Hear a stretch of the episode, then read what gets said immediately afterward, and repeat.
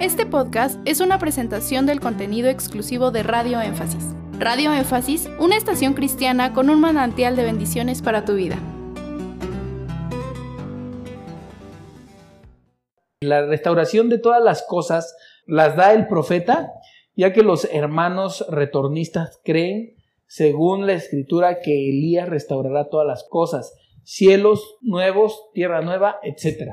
Yo creo que la, restauración de todas las cosas, ah, particularmente Hechos 3, de bien esta declaración, creo en el verso 19, está hablando el apóstol Pedro en un contexto doctrinal y no tanto en un contexto ambiental. No se trata de la Tierra, eh, el planeta, los ecosistemas. Sí, porque si no ahí haríamos que chocara este, cielos nuevos, tierra nueva, ¿no? Exactamente. Y yo pienso que el tomar frases como esta, que es una frase ambigua, y cometer esta falacia, curiosamente se llama falacia de ambigüedad, nos lleva a nuevamente a estas falsas doctrinas porque se toma una frase, se aísla de su contexto, por cierto, dicho sea de paso, el artículo que se acaba de publicar en Patreon, en ese artículo profundicé sobre esto que estoy mencionando. ¿Cuál es? El artículo es, se titula cómo interpretar la Biblia correctamente. Acabo de hacer la segunda entrega,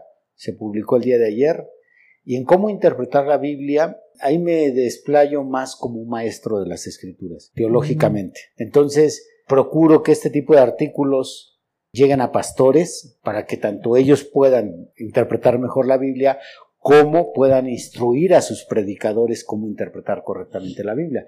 Y yo menciono en ella tres reglas de interpretación. La primera regla y la más importante de todas es que la Biblia se interpreta a sí misma. Dedico gran parte del artículo a eso, de cómo es que no puedes interpretar la Biblia con otro tipo de libros porque ni siquiera en el mundo de la literatura puedes hacer eso. Yo explico ahí en el artículo. Tú no tomas la Odisea del autor Homero y la interpretas con el Quijote de la Mancha del autor Saavedra. ¿sí? No tomas tú un libro y utilizas otro libro para explicar el, el texto. Entonces tienes que dejar que la Biblia se explique a sí misma. Esa es la regla primera y la más importante.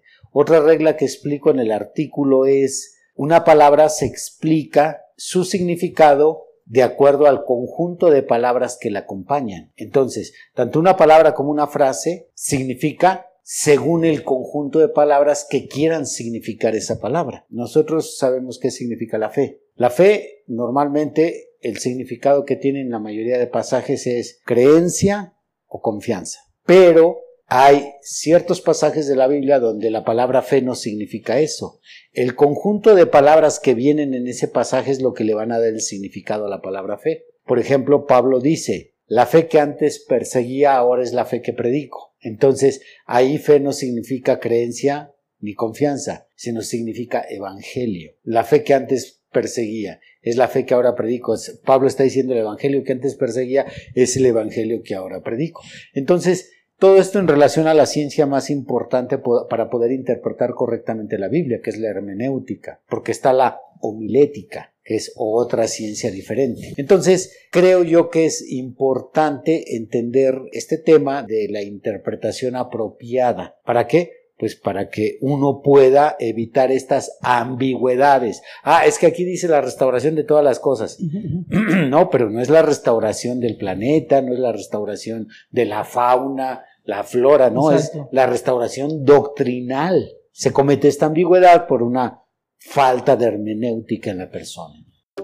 Gracias por escuchar este podcast. Te invitamos a que visites nuestro canal de YouTube. Nos encuentras como Radio Énfasis.